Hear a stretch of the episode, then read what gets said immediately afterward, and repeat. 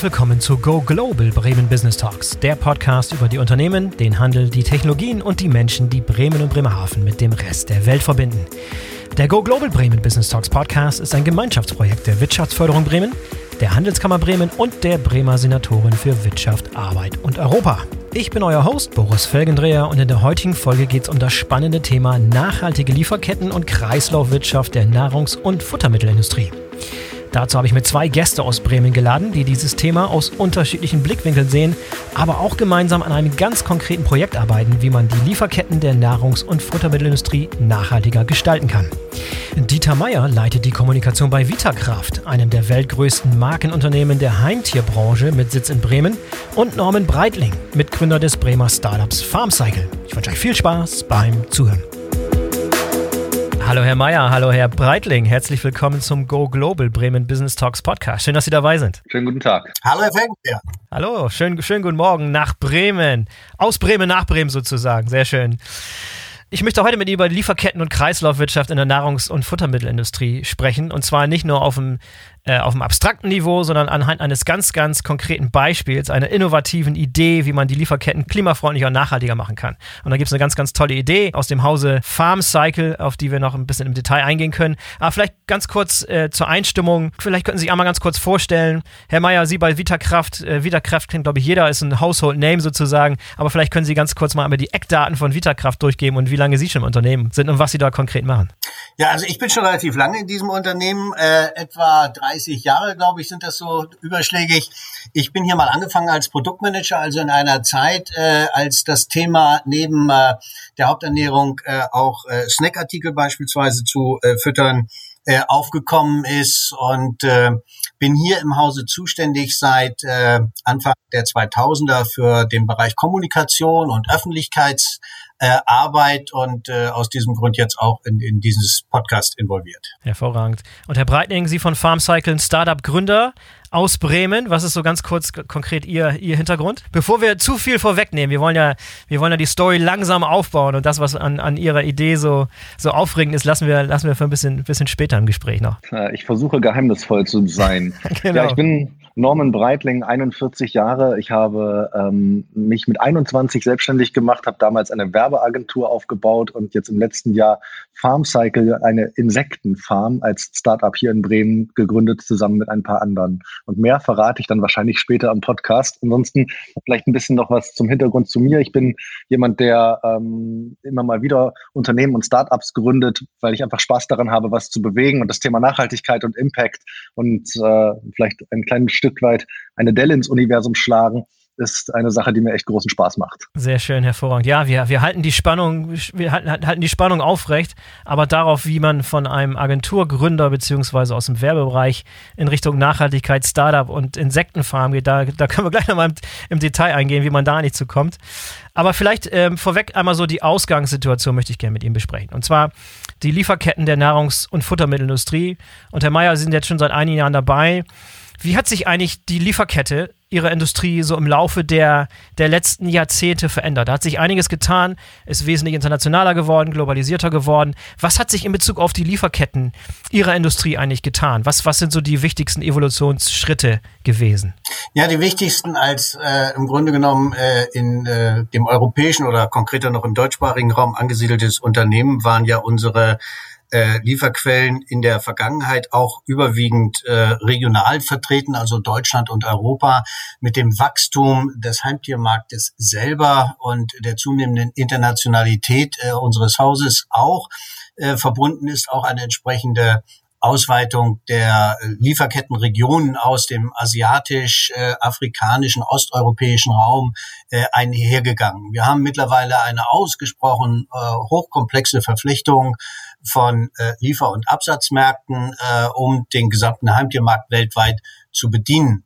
Und äh, es ist natürlich jetzt im Rahmen der politischen Diskussion über mehr Nachhaltigkeit oder unter dem Stichwort äh, Klimaschutz getrieben, äh, alle Unternehmen und wir gehören als Teil der Konsumgüterindustrie eben auch dazu, genau diese Internationalität in Bezug auf äh, den ökologischen Fußabdruck äh, zu überprüfen und äh, mhm. die Frage zu stellen, äh, gibt es da auch Alternativen, äh, die wir äh, äh, durchführen können? Das sind logistische Alternativen, äh, das sind aber auch Fragen äh, nach den Ressourcen, nach den Rohstoffquellen, äh, wo bekommen wir die Bestandteile her?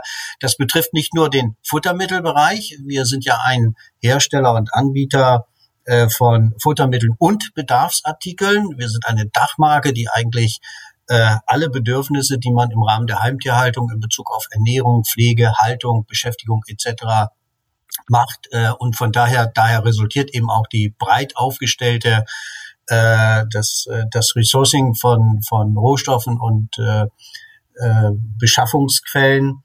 Und die logistische und die Rohstoffseite, äh, die sind genau diejenigen, die jetzt in den letzten Jahren zunehmend in den Fokus äh, gelaufen sind. Wir, wir können zum Beispiel auch wieder ein Revival, auch das haben wir übernommen, ein Revival, diese Signatur dieses Labels äh, Made in Germany feststellen.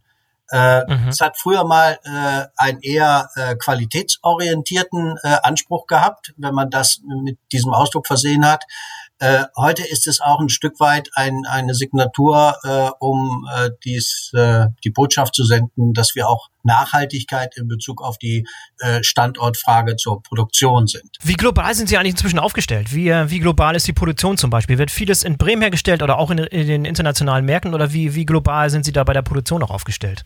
Wir sind mittlerweile ja ein äh, international aufgestelltes Unternehmen mit äh, über 19 Vertriebs mit 19 Vertriebsgesellschaften äh, auf den internationalen Märkten. Das geht von Asien über die USA.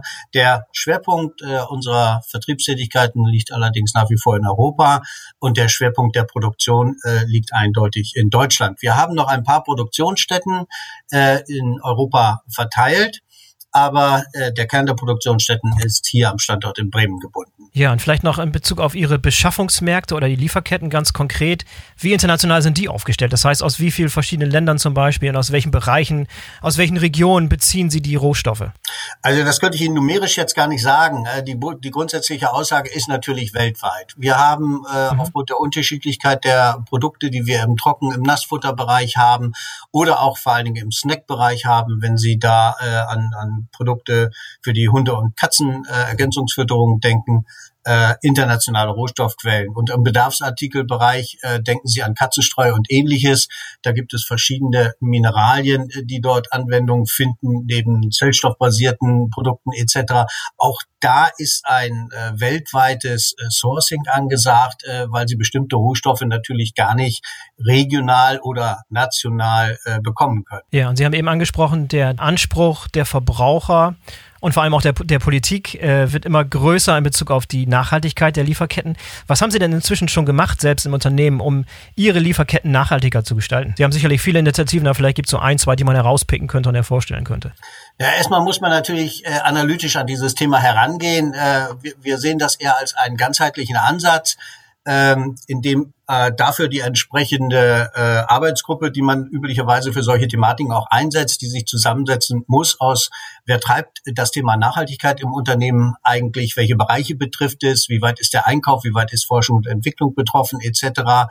Und da gibt es äh, mittlerweile einiges schon, äh, wo wir angesetzt haben, wo wir auch alternative Rohstoffquellen gefunden haben äh, wo wir auch ein ganzheitliches Projekt äh, aufgesetzt haben, äh, dass, dass wir über eine äh, Arbeitsgruppe steuern, die äh, im Kern in unserer Forschung und Entwicklung angesehen ist, weil von da aus muss natürlich die Initiative gestartet werden, Produkte so äh, von seiner Rezeptur aufzubauen, dass sie mit Inhaltsstoffen versehen ist, die auf entsprechende aus ganz fernen Beschaffungsquellen, nehmen wir mal Asien, Afrika, Südamerika oder ähnliches, äh, verzichten kann. Denn nur wenn da die Grundlage gegeben ist und da stehen neueste Rezepturentwicklungen für, beispielsweise eine Entwicklung, die wir im letzten Jahr als erstes gelauncht haben, dass wir einen Insektenstick äh, äh auf den Markt gebracht haben, äh, dessen Quelle und äh, originelle Pro Proteinquelle auch in Europa äh, verortet ist. Insektenstick, sehr interessant.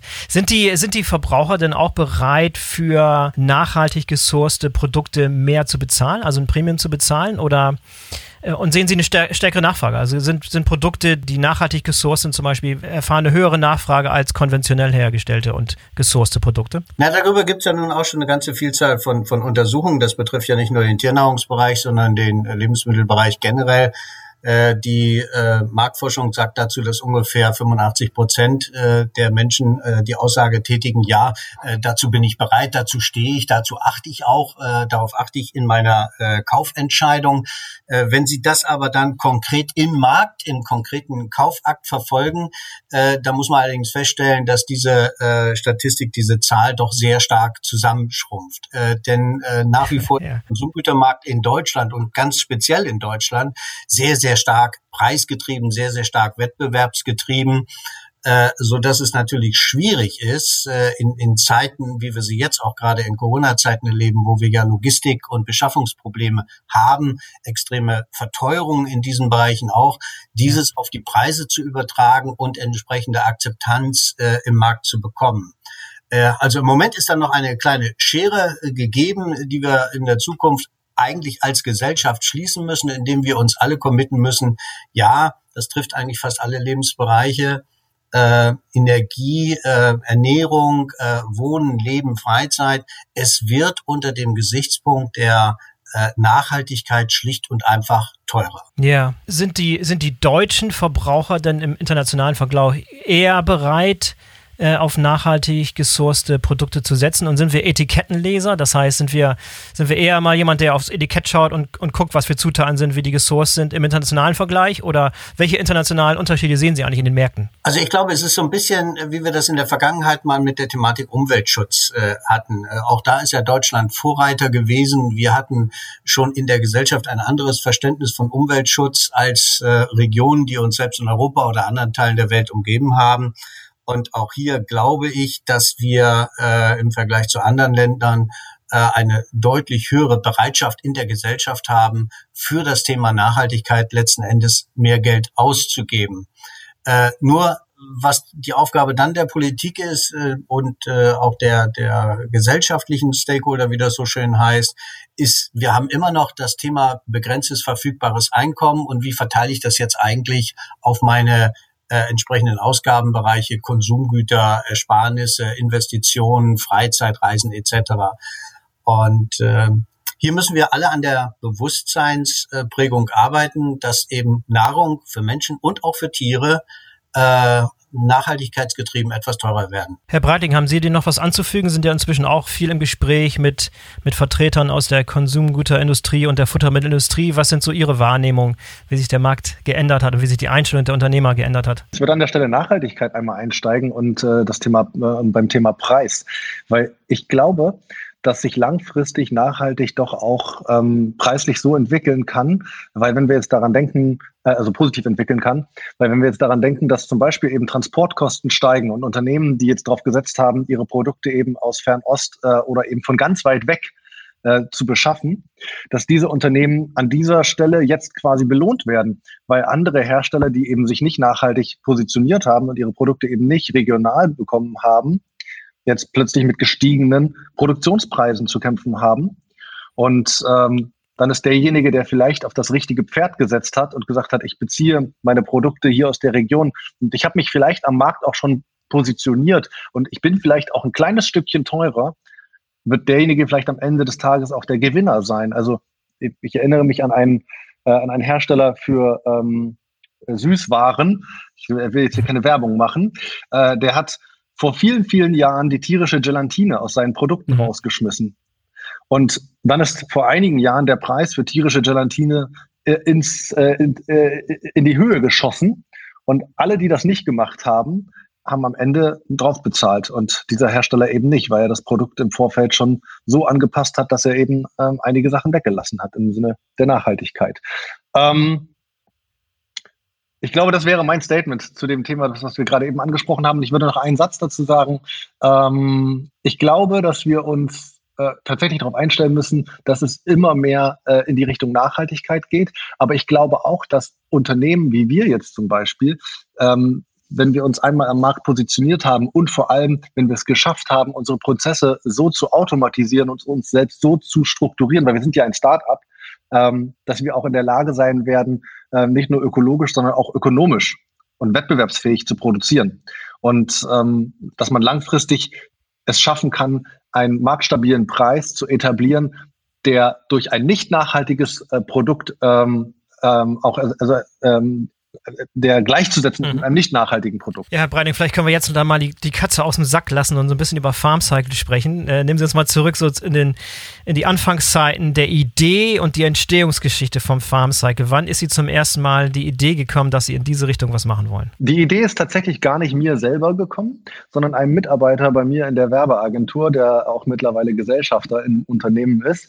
Ähm, der kam vor, ich würde sagen, drei, dreieinhalb Jahren, kam er auf mich zu und sagte, du, ich habe bei mir ja früher mal im Garten so einen aquaponischen Garten gehabt. Da habe ich äh, Pflanzen gezüchtet ähm, und habe dann Fischtank angeschlossen und äh, habe quasi eben das Thema Pflanzenzucht ohne Erde, also eben nur mit Wasserrohrleitungen und äh, dem, äh, äh, ähm, dem, dem, dem Abwasser quasi aus seinem Fischtank. Ähm, habe ich was ganz Spannendes gebaut. Und jetzt habe ich überlegt, es müsste doch auch noch eine Möglichkeit geben, da etwas Drittes mit äh, ins, ins Boot zu holen, um so eine Art Perpetuum mobile zu schaffen. Also wie schaffe ich einen Kreislauf? Und dabei bin ich über eine Studie gestolpert ähm, von einer indonesischen Insektenfarm. Die züchten dort die schwarze Soldatenfliege und machen aus dieser schwarzen Soldatenfliege Futter für Tiere. Und diese schwarze Soldatenfliege, die frisst alles Mögliche. Äh, die hat eine ganz tollen Magen. Und das heißt also, ich könnte ja einen Kreislauf schaffen, äh, indem ich mir mein eigenes Fischfutter produziere aus der schwarzen Soldatenfliege und aus den Reststoffen meiner, meiner, meiner Gemüsezucht. Ähm, die Reststoffe gebe ich wieder in die schwarze Soldatenfliege, um die wiederum zu füttern. Da müssen wir mal drauf rumdenken, sagt er. So, dann haben wir das gemacht und haben tatsächlich da irgendwie, ich weiß gar nicht, ein Jahr, anderthalb Jahre lang drauf rumgedacht. Und ich bin ja ziemlich gut vernetzt in Bremen, äh, tummel mich schon lange in der Startup-Szene rum, habe selber einige Startups gegründet, bin bei Bremen Startups als ähm, Experte und auch mal als Juror in diesen ganzen Startup-Events. Und jeden, den ich da getroffen habe, ja. jedem habe ich das erzählt, dass wir da, ähm, dass wir dann die Idee haben. Also ich bin auch keiner, äh, kein Freund von äh, halt immer alles hinterm Berg, äh, sondern ich gehe lieber raus und schreie das in die Welt. Und das sage ich auch immer den Startups, die ich berate. Ähm, geht raus und holt euch viel Feedback.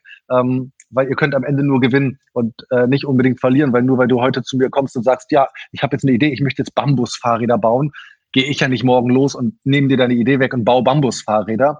Zu einem Startup gehört ja auch immer der ja. Gründer und der Spirit des jeweiligen Gründers.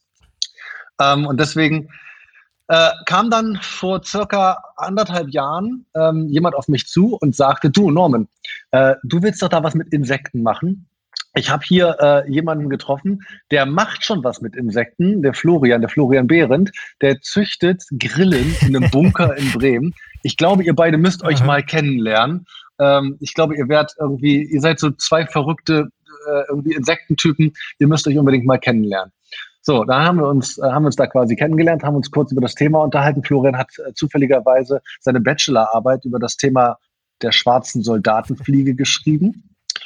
So, und dann haben wir gesagt, okay, alles klar. Also wenn jetzt hier durch Zufall zwei Menschen aufeinandertreffen, die die gleiche Idee, Florian hat sich nicht an die schwarze Soldatenfliege herangewagt damals, weil er sagte, wow, das müssen wir aber richtig groß machen, das ist ein richtiges Big Thing und ich bin, glaube ich, jemand, der einfach mutig ist oder vielleicht auch dumm, keine Ahnung, ich renne einfach los und mach dann. Also haben wir uns zusammengetan und äh, haben dann gemeinsam dieses Unternehmen gegründet mit äh, ein paar anderen im August 2020 und äh, haben eben eine Insektenfarm aufgebaut, auf der wir jetzt das tun, was wir tun. Ich weiß nicht, ob ich es schon verraten darf. Ich sollte es ja ein bisschen geheimnisvoll gestalten. Ja, irg irgendwann, irgendwann wollen wir da, wollen wir da, wollen wir die Katze hier aus dem Sack lassen. Aber vielleicht, Herr Mayer, da nochmal Sie gefragt. Sie stecken auch viel Zeit und Investitionen in Forschung und Entwicklung, auch intern. Aber wie wichtig ist für Sie eigentlich die Zusammenarbeit mit Startups dieser Art? Ist das für Sie vor allem wichtiger geworden in den letzten Jahren? Na, vor allen Dingen ist es eine Art von Notwendigkeit geworden. Genau diese Art mhm. der Zusammenarbeit, eine Rohstoffquelle aus äh, Monoproteinen im Insektenbereich zu finden, äh, da gibt es ja keine etablierte Industrie. Äh, da muss man eben gucken, aus der Zusammenarbeit mit Forschung und Entwicklung, äh, mit der wir sozusagen begonnen haben, überhaupt erstmal die theoretischen Aspekte, in welcher Form lässt sich äh, Protein aus Insekten in der Tiernahrung überhaupt verwenden bis hin dann äh, Kooperation oder äh, Fragen der, der zukünftigen Zusammenarbeit mit einem konkreten Unternehmen zu machen. Und das können in der Regel eigentlich nur Startups sein. Ja, was war denn Ihre erste Reaktion, als Sie von dieser Idee von Farm Cycle und von den Fliegen und von den Larven gehört haben? Ist das was, wo Sie sagen, ja, das, das ist so ähnlich wie viele Dinge oder viele Ideen, die ich schon gehört habe, oder war das was revolutionär Neues?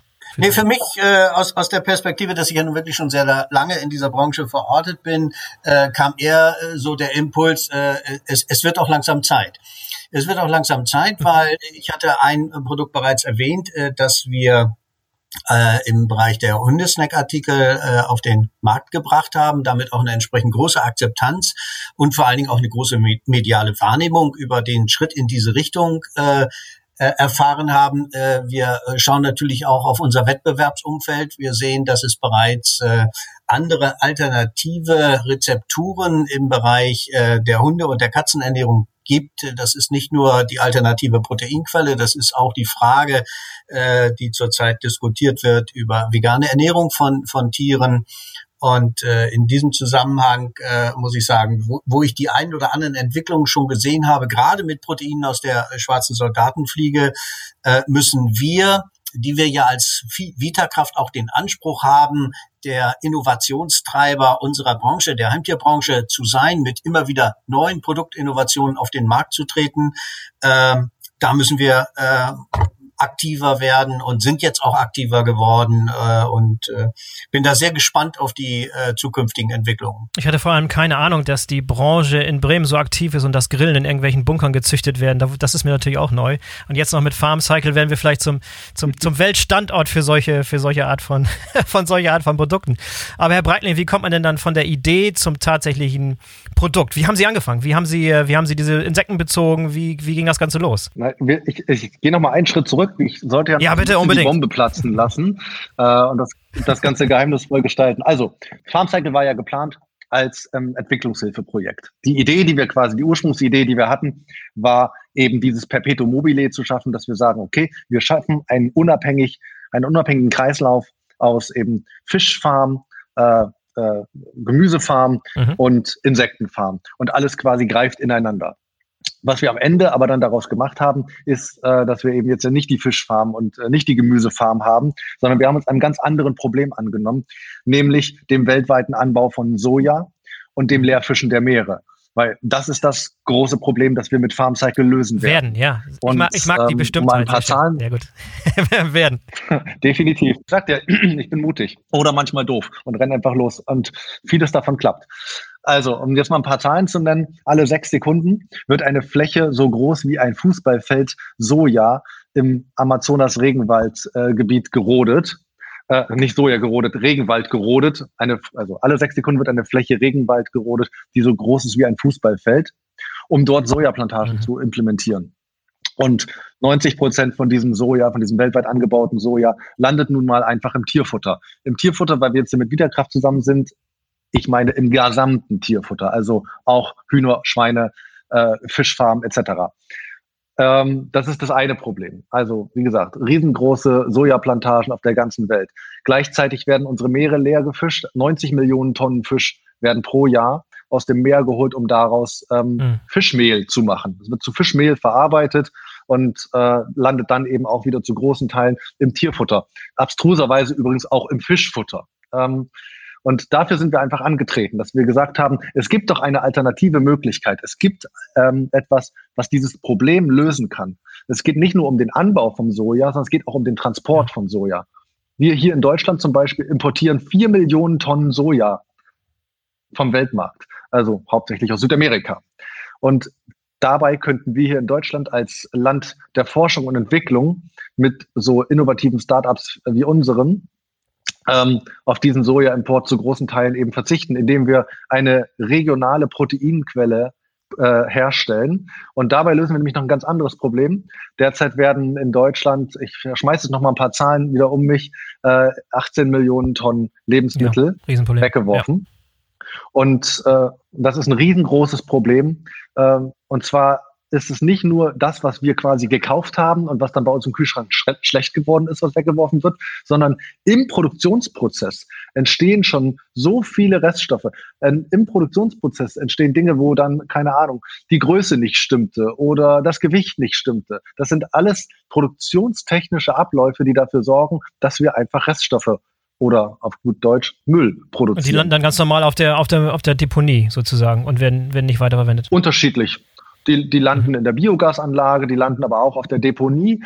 Ähm, mit manchen Lebensmitteln oder mit manchen Reststoffen kann man auch einfach nichts anfangen. Natürlich gibt es auch Reststoffe, die schon von vornherein geplant sind, im Schweinefutter zu landen. Nehmen wir zum Beispiel mal den Bierträber. Ähm, das ist der Reststoff, der bei der Bioproduktion anfällt und der landet natürlich im Schweinefutter. Das sind geplante Reststoffe. Aber es gibt ganz viele Reststoffe, die eben kein, kein Zielort haben, die dann einfach in der Biogasanlage landen. Und wir können uns als Insektenfarmer eben genau solchen Reststoffen annehmen. Denn der Magen der schwarzen Soldatenfliege ist unglaublich gut geeignet, um verschiedenste Arten von Reststoffen in wertvolle Proteine, aber auch essentielle Aminosäuren, Omega-3 und 6 Fettsäuren in Magnesium, Calcium umzuwandeln. Und aus diesen Larven der schwarzen Soldatenfliege kann man dann eben wieder ganz hochwertiges Tierfutter produzieren. Zum einen eben für Hühner und Schweine. Ganz neu ist das übrigens überhaupt erst möglich, denn die EU hat das vor kurzem erst genehmigt, dass Hühner und Schweine äh, damit gefüttert werden dürfen. Aber zum anderen natürlich eben auch im Heimtierfutter. Und das ist ein ganz spannender Ansatz. Ich weiß nicht, ob wir uns generell mal über das Thema Heimtierfutter unterhalten wollen. Ja, aber ich denke schon, aber überlassen wir Herrn Fellendreher mal eben kurz die Moderation. genau, genau. Aber Herr Breining, vielleicht jetzt, jetzt, jetzt, jetzt brennen wir natürlich darauf. Also, also ich will jetzt wissen, wie man von der Idee und von dem Konzept tatsächlich zum marktreifen Produkt kommt. Denn das ist ja inzwischen ein marktreifes Produkt, wenn ich es richtig verstanden habe. Was passiert da bei Ihnen in der Produktionsstätte ja. in, in Bremen? Wie sind Sie zu diesem marktreifen Produkt gekommen, obwohl Sie da keinen Hintergrund haben? Ist ja nicht so, als wenn Sie einen Stab von Mitarbeitern hätten, äh, die, die sich mit der Fertigung auskennen oder mit der mit der Wissenschaft und mit der Produktion und so weiter. Wie, wie baut man sowas auf? Also wir haben natürlich schon Leute eingestellt, die sich mit genau sowas auskennen, ähm, weil ähm, nur weil ich ein Startup gründe, muss ich ja äh, kein Biologe Richtig, sein oder ja. Maschinenbauer, sondern wenn es, äh, wenn ich eine gute Idee habe und wenn ich den Spirit habe, dass ich was bewegen möchte auf dieser Welt und da habe ich ja vorhin eingänglich schon gesagt, habe ich einfach riesengroßen Spaß dran, dann, dann arbeite ich mich dann nicht natürlich in das Thema rein. Also ich verstehe jetzt auch mhm. tatsächlich was von Insekten mittlerweile, aber als wir angefangen haben, ähm, waren wir natürlich nur ein ganz kleines Team. Florian ist ähm, Agraringenieur, mein Co-Founder, und hat äh, natürlich schon so ein bisschen Hintergrundwissen mitgebracht. Und wir haben dann in Bremen angefangen in einer, ähm, in einer Lagerhalle in einem Überseekontainer. Und das haben wir wirklich selber gemacht. Äh, äh, haben wir angefangen, da Glaswolle in die Wände zu stopfen und äh, die Wände mit USB-Platten zu verschrauben und unseren ersten Bioreaktor zu bauen. Und wie das Ganze dann gestartet ist, im Prinzip ähm, hatten wir ja äh, nur zwei Aufgaben zu erledigen. Wir mussten an Reststoffe herankommen. Ähm, da habe ich mich dann in Bremen einfach umgehört und habe die ersten Seilschaften geschlossen mit Lieferanten, die sich natürlich total gefreut haben, dass sie in so einer frühen Phase äh, in unserer Pionierarbeit dabei sein können äh, um, um, um uns eben ihre Reststoffe zu geben, was ja gleichzeitig auch immer in die Corporate Social Responsibility von Unternehmen einzahlt, wenn sie sagen, okay, cool, unsere Reststoffe haben jetzt noch einen tieferen Sinn. Die, die werden an Insekten verfüttert. So, und das andere, was wir brauchten, waren Insekten. Und äh, da haben wir uns, es gibt, es gibt äh, Hersteller in Deutschland, ähm, wo man sich Eier kaufen kann. Und dann haben wir uns eine Handvoll äh, Eier der schwarzen Soldatenfliege gekauft und äh, haben die dann in Kisten großgezogen. Und am Anfang hatten wir dann noch Käfige, also wirklich so kleine Käfige, in denen wir dann die Fliegen haben schlüpfen lassen. Wir haben viel rumprobiert mit äh, Futterzusammenstellung, also eben verschiedene Reststoffe miteinander so zu kombinieren, dass wir das beste Futter für unsere äh, schwarze Soldatenfliege, Fliegenlarve haben. Ähm, und wie gesagt, am Anfang hatten wir noch kleine Käfige, in denen wir den dann haben schlüpfen lassen. Mittlerweile haben wir ganze Räume. Also die Halle ist einfach immer weiter gewachsen. Es sind immer mehr Container dazugekommen. Jetzt haben wir gerade letzte Woche unseren äh, 70 Meter langen Containerschlauch eingeweiht. Ähm, in diesem 70 Meter langen Schlauch ähm, fahren quasi äh, 1200 Boxen mit Insekten äh, auf einem Schienensystem äh, durch den Containerschlauch durch. Also sie werden vorne als Babys eingesetzt, fünf Tage alt sind sie da und äh, kommen dann nach circa 14 Tagen hinten als äh, fette, vollgefressene Larve wieder raus und dann geht das Ganze äh, in die Verarbeitung, die sich mittlerweile auch äh, eben stark verbessert hat. Wir haben natürlich vorher viel in Handarbeit gemacht und in klein, klein, klein und ähm, innerhalb der letzten tja, im Prinzip des letzten Jahres, also wir sind ja gerade mal knapp über ein Jahr dabei, haben wir eine ähm, sehr ordentliche Verarbeitungsanlage aufgebaut, über die ich gar nicht so viel sagen darf, weil das ist tatsächlich ein bisschen auch unser Geheimnis. Intellectual Property, ja, okay, sehr gut. Intellectual Property, äh, wie wir unsere Insekten am Ende weiterverarbeiten, dass sie so als Produkt dann in den Handel beziehungsweise an den, an den Weiterverarbeiter gehen. Jetzt haben Sie das Ganze auch während der Corona-Krise dann wahrscheinlich ja, gegründet im letzten Jahr und hatten da wahrscheinlich viel Zeit, da im, im abgeschotteten ja. Container in irgendwo im Gewerbegebiet in Bremen zu verbringen. viel Zeit im Container verbracht. Exakt, exakt. Aber war, war spannend, also weil wir für uns war es ja alle lernen. Also für uns war das alle, alles ein unglaublich spannender Lernprozess, ähm, selbst für die, die aus dem Bereich Biologie und Chemie kommen und natürlich schon so ein bisschen Ahnung haben von, von den Prozessen, die da so ablaufen bei der Fütterung von Tieren und bei der Weiterverarbeitung, war das trotzdem ultra spannend, weil wir natürlich jeden Tag vor irgendwelchen neuen Herausforderungen standen. ist ja nicht, nicht einfach so, also ich kann ja jetzt nicht heute in meinem Wohnzimmer anfangen, Insekten zu züchten. Man muss so viele kleine Stellschrauben einstellen, äh, was das Thema Luftfeuchtigkeit und Wärme angeht. Bei uns ist ganz viel automatisiert und App gesteuert. Wir ähm, erfassen ganz viele Daten. Um, also Daten sind ja heutzutage immer eines der wichtigsten Themen um, äh, um uns eben immer weiter zu verbessern in dem, was ja. wir tun. Und Herr Ma, ich weiß, Sie sind jetzt nicht so super tief in diesem speziellen Projekt, aber was für einen Stellenwert hat so ein Projekt äh, auf Ihrer Seite? Wie sehen Sie auf so eine Entwicklung? Was versprechen Sie sich von einer Zusammenarbeit von so einem Projekt? Also zum einen hochgradig spannend und versprechen äh, tun wir uns natürlich auch entsprechende Vorteile davon, gerade in unseren ganzen Engagements für, zum Thema äh, Nachhaltigkeit. Äh, das Spannende an diesem Thema Insektenzucht und, und Verarbeitung äh, ist, geht eigentlich in, in zweierlei Richtungen. Äh, zum einen äh, unter dem Aspekt der Nachhaltigkeit, dass, weil Insektenzucht und damit die, die Quelle für eine, äh, für eine, Prote eine Proteinquelle für unsere Produkte äh, benötigt eben nur ein, ein Bruchteil von Wasser, Energie und Fläche im Vergleich zu konventionellen äh, Fleischprodukten, die, die wir einsetzen. Das ist der eine große Vorteil. Und äh, Herr Breitling hat schon angesprochen, im Rahmen äh, des Rohstoffzykluses oder unseres Produktionszyklus auch wiederum äh, Produkte, die wir nicht in der Weiterverwendung äh, benutzen können, zum Beispiel Abrieb oder ähm, Aussiebungen aus, aus Saatenprodukten äh, etc., die wir dann einem äh, Unternehmen wie Farmcycling äh, zur Verfügung stellen können, äh, anstatt sie als äh, Abfall zu benutzen. Und das natürlich äh, hochgradig äh, spannend für uns. Das heißt, bei, bei ihr wäre so ein klassisches Beispiel, dieser gesamten Kreislaufwirtschaft. Das heißt, diese Reststoffe genau. können von den Larven verwertet werden und der Output der Larven sozusagen als Eiweiß und als Rohstoff kann auch in ihrer Produktion wieder verwendet werden. Das heißt, es ist ein kompletter runder Kreislauf. Exakt, genau das ist der Gedanke, der dahinter steht. Ja. Herr Breitling, welche Branchen oder welche Anwendungsbereiche kommen eigentlich noch in Frage, außer dieser, dieser sehr, sehr einfache Fall eines, eines Futtermittelherstellers? Aber kann man das Ganze noch weiterdenken? Wo kann die Reise noch hingehen? Insekten sind ja total spannende Tiere. Ähm, Sie haben es gerade schon gesagt mit dem, äh, mit dem Protein. Ähm, es ist nämlich nicht nur das Protein, was zum Beispiel im Tierfutter landet, sondern eben auch das Fett. Aber nicht nur dort. Ähm, bei, der, ähm, bei, der, bei, dem, bei der Weiterverarbeitung der äh, Insekten machen wir nämlich Folgendes. Wir trennen Fett und Protein voneinander. Und je nachdem, wie wir unsere schwarzen Soldatenfliegenlarven gefüttert haben, haben sie entsprechend viel Fett und wenig Protein oder eben entsprechend viel Protein und wenig Fett. Und dieses Fett kann zum Beispiel Palmenfett ersetzen. Das heißt also, wir lösen vielleicht sogar noch ein ganz anderes Problem auf der Welt, ähm, der Anbau äh, von, äh, äh von, von, äh, von Palmen äh, für, für die Palmölproduktion kann auch reduziert werden, wenn die Industrie sich mit der Thematik beschäftigt und wenn wir als Lieferant mit unserem, mit unserem Insektenöl zum Beispiel in der Kosmetikindustrie mhm. landen würden. Ähm, wir könnten ähm, sicherlich in irgendwelchen, ja, sag ich mal, menschlichen Lebensmitteln äh, irgendwann, wenn es die EU erlaubt, äh, auch einfach Palmfett weglassen.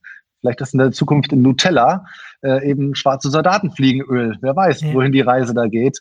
Ähm, das ist der eine Punkt, also das, das Fett, das wir aus unseren Soldatenfliegen herausholen. Der andere Punkt ist eben noch Chitosan. Ähm, unsere, ähm, unsere, unsere Fliegen bestehen ja am Ende des Tages ähm, zu großen Teilen aus Chitin. Das ist das Exoskelett von Insekten.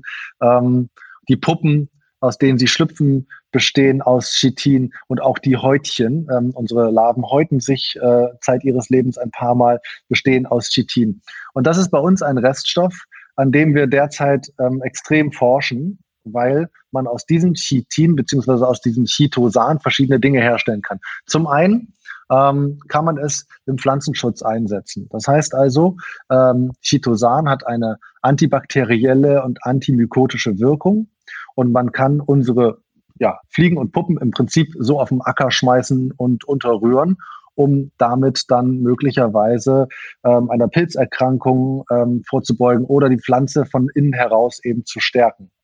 Ähm, man kann aus dem Chitosan Kunststoff herstellen ein Biokunststoff herstellen. Äh, Chitosan ist ein äh, Polysaccharid und ähm, hat, das hat eben verschiedene Eigenschaften, dass man ähm, daraus eben ja, zum Beispiel, es gibt ein australisches Unternehmen, die stellen da Plastik-Einkaufstüten draus her. Äh, es gab Versuche äh, mit Zugabe von Zellulose, äh, daraus Brillengestelle herzustellen. Also es gibt da ganz, ganz spannende Ansätze. Gleichzeitig ist Chitosan durch seine gelbildende Eigenschaft ein Präparat, das in der Wasserklärung, also in der Reinigung von Wasserrohren eingesetzt werden kann, denn es bindet Schadstoffe an sich. Also ein, ein ganz spannendes Produkt. Und dann haben wir noch etwas, und zwar der, der Dung unserer Insekten, also das, was hinten rauskommt, wenn unsere schwarzen Soldatenfliegenlarven gefressen haben, ist gleichzeitig ein ganz hochwertiger Dünger, denn ähm, anders als bei Flüssigdüngern würde äh, dieser Dung nämlich im Boden verbleiben. Und ähm, wir können ja auf unserer Farm äh, bis zu zehn Tonnen Reststoffe am Tag verarbeiten. Und da können Sie sich vorstellen, wie viel Dünger am Ende des Tages übrig bleibt. Gleichzeitig ist nach dem Sieben, nachdem wir die Larven abgesiebt haben, natürlich auch immer noch ein, ein, ein paar Puppen und Häutchen und Co. in diesem, das nennt sich Fraß übrigens, in diesem Dünger äh, vorhanden. Und wenn man das alles so in den Acker einbringt, kann man damit einen Bodenverbesserer äh, im Prinzip haben. Ähm, ein Bodenverbesserer im Sinne von, es gibt Feldversuche, dass zum Beispiel Äcker, die mit Nematoden verseucht sind, ähm, Kartoffeläcker, dass die jahrelang nicht mehr bebaut werden, beackert werden können. Und wenn man dort den Fraß, also den Dünger der schwarzen, den Dung der schwarzen Soldatenfliegenlarve einbringt, ähm, tötet das äh, da drin vorhandene Chitin diese Nematoden eben ab und macht den Acker sofort wieder beackerbar. Das klingt alles total vielversprechend und sehr, sehr vielseitig. Ähm, ja, dann krass, ist die Frage, ne? ja, aber dann ist die Frage, wo, wo ist der Haken an der Sache, beziehungsweise warum hat sich das in, in, der, in der Vergangenheit noch nicht durchgesetzt? War die Idee noch nicht verwirklicht worden? Gibt es andere Firmen, andere Regionen, wo das schon längst gang und gäbe ist? Oder wo, ähm, what, what, what am I missing here? wo ist der Haken an der Sache?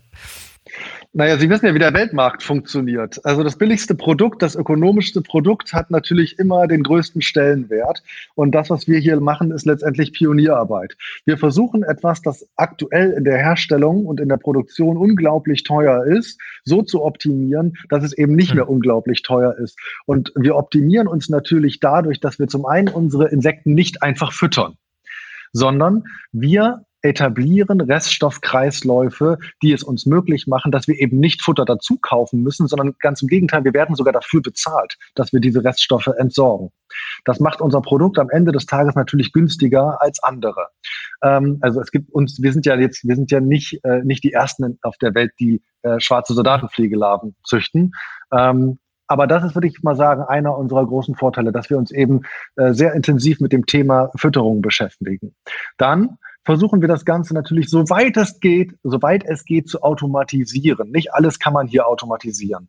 Ähm, und dann versuchen wir natürlich auch Märkte zu etablieren, wo wir unseren Dünger ähm, gewinnbringend eben verkaufen können. Auch das ist wieder dem Ganzen geschuldet, dass ich mich oder dass wir uns intensivst mit dem Thema Forschung und Entwicklung beschäftigen, weil einfach nur unseren Dünger auf den Acker zu schmeißen, damit würden wir nicht ausreichend Geld verdienen. Es geht letztendlich auch wieder um Marketing. Wenn ich das Ganze, das Produkt gut verpacke, wenn ich beim Verbraucher eine Akzeptanz erschaffe, und das ist sicherlich äh, bei Vitakraft mit seinen Produkten oder bei allen Unternehmen mit ihren Produkten ja genau das Gleiche. Wenn ich es schaffe, eine Marktakzeptanz und ein besonderes Produkt zu erschaffen, dann kann ich überall an diesen kleinen Stellschrauben drehen, um mein Produkt am Ende so, so erschwinglich zu machen, dass plötzlich eben auch Unternehmen wie Vitakraft oder ähm, Hühner- oder Schweinebauern sagen, okay, ganz ehrlich, dann brauche ich ja auch kein Soja mehr. dann muss ich gar kein Soja mehr importieren, dann muss ich gar keinen Fisch mehr, mehr importieren, weil dann kann ich auch regionale Produkte, wie zum Beispiel Insekten nehmen. Und gerade im Heimtierfutter zum Beispiel sind Insekten eine fantastische Alternative, was das ganze Thema Allergien angeht oder den CO2-Fußabdruck angeht. Herr Mayer hat das vorhin ganz kurz angeschnitten, dass äh, Insekten eben einen deutlich kleineren CO2-Fußabdruck haben als die herkömmliche mhm. Fleischproduktion. Ich hätte vielleicht noch einen anderen Aspekt auf Ihre Frage, Herr Felgendreher, was, was auch an dem anschließt, was Herr Breitling eben gesagt hat. Und das ist ein bisschen das Thema, dass wir hier in Europa auch ein äh, ethisches Thema mit dem, äh, mit dem äh, Thema äh, Insektenprotein als äh, oder überhaupt Insekten als Grundlage für Ernährung zu nehmen. Wenn wir uns äh, die Weltseite äh, mal anschauen, äh, gibt es eigentlich in fast allen Regionen weltweit äh, äh, die, ähm, die Insekten als Grundlage der auch der Humanernährung. Ne? Denken Sie nur an den asiatischen, australischen, pazifischen Raum etc., aber selbst in Südamerika gilt das etc. Wir hier in Europa ähm, vielleicht auch speziell in Deutschland, haben so ein bisschen das ethische Problem, Insekten als Grundlage und Grundbestandteil unserer eigenen Ernährung zu sehen und diese Enge dieser Mensch-Tier-Beziehung, wenn wir jetzt speziell den Blick auf die Heimtierernährung äh, richten, da adaptiert der Mensch, der Verbraucher, der Tierhalter natürlich auch diese seine ganz persönliche Einstellung äh, zu Insekten als Nahrungsgrundlage auf sein Tier. Also diese, diese ethische Barriere zu überwinden und das ist eben, äh, deshalb wollte ich an das, was Herr Breitling gesagt hat, noch kurz anknüpfen, das ist eben tatsächlich auch eine Marketingfrage, die kann ein Unternehmen, eine Marke alleine gar nicht lösen, aber es sind schon etliche Unternehmen und dabei auch äh, die beiden Global Player, die ganz großen unserer Branche, das sind Mars und Nestle, die sind auch schon unterwegs, um in diesem Bereich äh, aktiv Produktentwicklung und damit auch ein entsprechendes äh, Verbrauchermarketing äh, zu machen, um zukünftig Akzeptanz, äh, schlicht und einfach die Akzeptanz für die Auslobung aus Insekten oder eben speziell Insektenproteinen äh, gemacht zu erwirken. Auf diesem Weg sind wir gerade. Diese Erfahrung machen wir tatsächlich auch. Ähm, es ist äh, wie das trojanische Pferd. Ähm, ich äh, ich, ich, ich habe ich hab mir quasi das Insekt ins Haus geholt, in, äh, indem ich meinem Hund oder meiner Katze oder wem auch immer Insektensnacks gegeben habe. Und plötzlich denke ich auch drüber nach, ach naja, ich könnte jetzt auch mal eine Grille essen. Die schwarze Soldatenfliege zum Beispiel ist aktuell nicht erlaubt in der Humanernährung, ähm, obwohl wir tatsächlich in, in, in Humanernährungsqualität produzieren. Ähm, nicht nur das, wir sind ja sogar Naturland zertifiziert. Äh, damit sind wir auch äh, einer der ersten in Europa.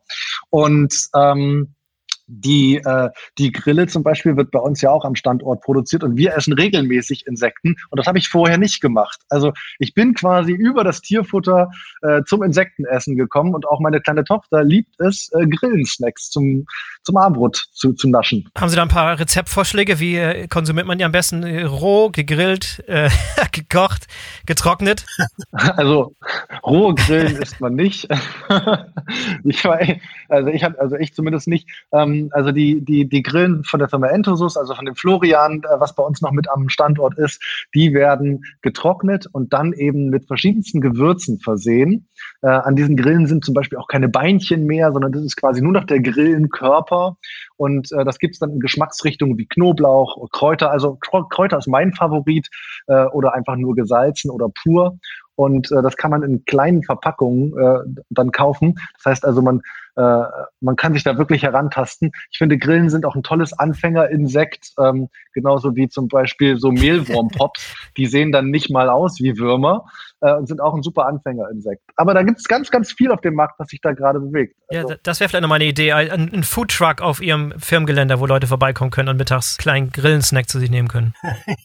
also Sie meinen den Foodtruck jetzt bei uns auf dem Werksgelände von Vitakraft? Nee, ich meinte eher bei, auf dem Werksgelände von Herrn Breitling, aber bei, gerne auch als Hundesnacks äh, bei der Firma Vitakraft? Ich glaube, die brauchen keinen extra Foodtruck. Ich glaube, die Akzeptanz, äh, die wird auch in Zukunft noch ein bisschen dadurch getrieben sein, wenn man sich mal die Grundlagen der Welternährung in der äh, zukünftigen Perspektive ansieht. Äh, sehr viel Information und breites Wissen ist schon da, äh, wenn wir über Energiepolitik und ähnliches reden und über Mobilität etc. Aber wir wissen auf der anderen Seite ja auch, dass wir nur 20, 30 Jahre in die Zukunft blicken müssen und dass wir dann ein riesengroßes Welternährungsproblem haben. Und äh, das wird ebenfalls äh, die äh, Frage alternativer Proteinquellen in der Humanernährung und damit als logische Abfolge und vielleicht sind wir sogar Vorreiter in der Tierernährung treiben.